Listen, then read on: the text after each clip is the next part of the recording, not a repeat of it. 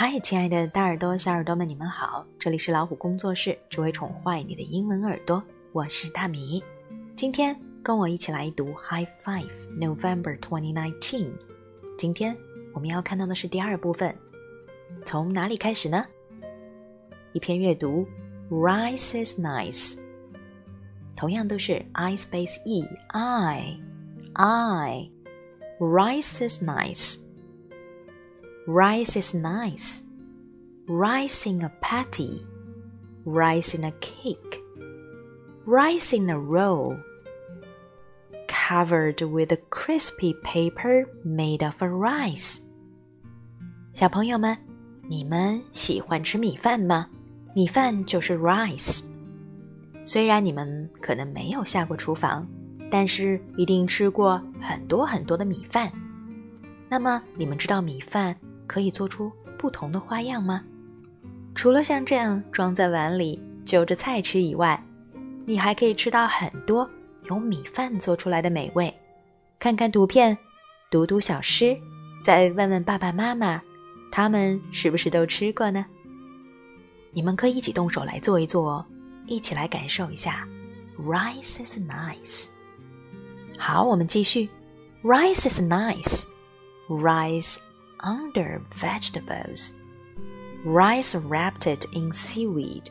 Rice swimming in soup. Rice in a cheesy ball. Crunchy on the outside. Gooey on the inside. Rice is nice. Rice pressed into a milky drink. Rice and its good friend, beans rice in pudding, freckled with cinnamon, sticky, steamed, or fried. Rice is nice. Ben tried nice milk. Have you ever tried it? 原来米饭有这么多种做法呀！要知道，很多吃惯米饭的人，很久吃不到，会非常非常想念呢。所以。 请你们一定要爱惜粮食哦，嚼碎每一粒饱满香甜的米粒，让身体变得更加强壮吧。接下来我们看到的 puzzle all together。How are these pictures the same? How are they different? Can you find out? 接下来还是 That's silly. What silly things do you see?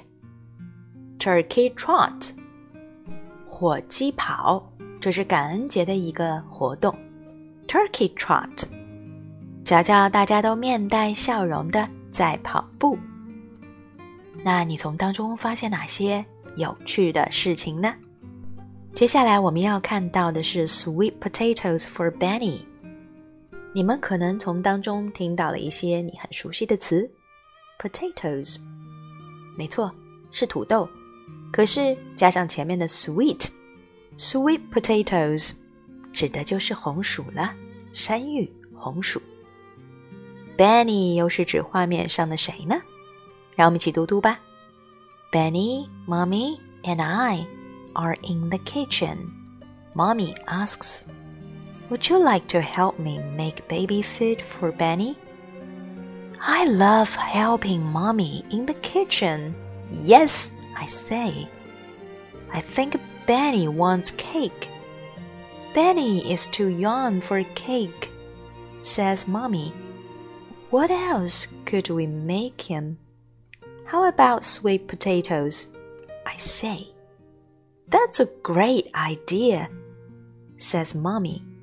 And I know orange is your favorite color. Mommy shows me how to wash the sweet potatoes.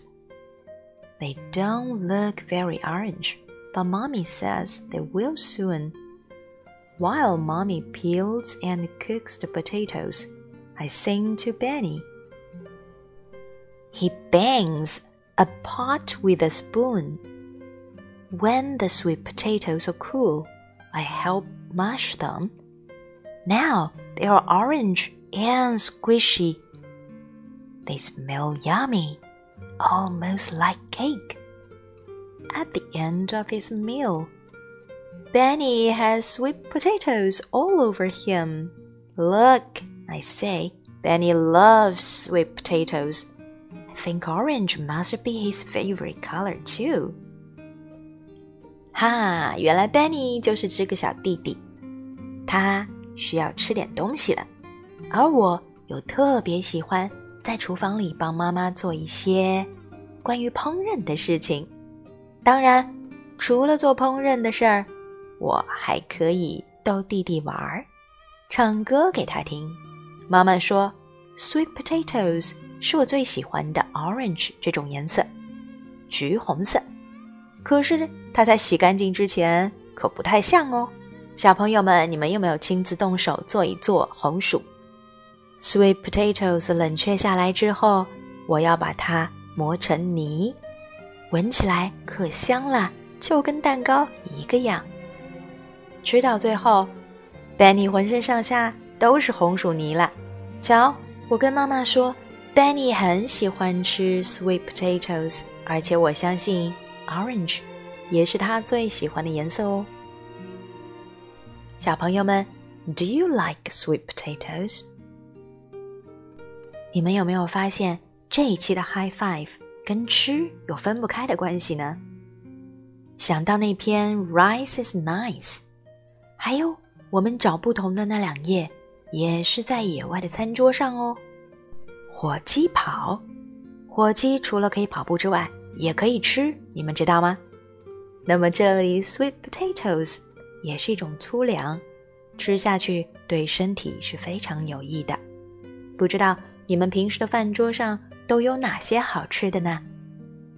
快跟我分享一下吧，sweet potatoes。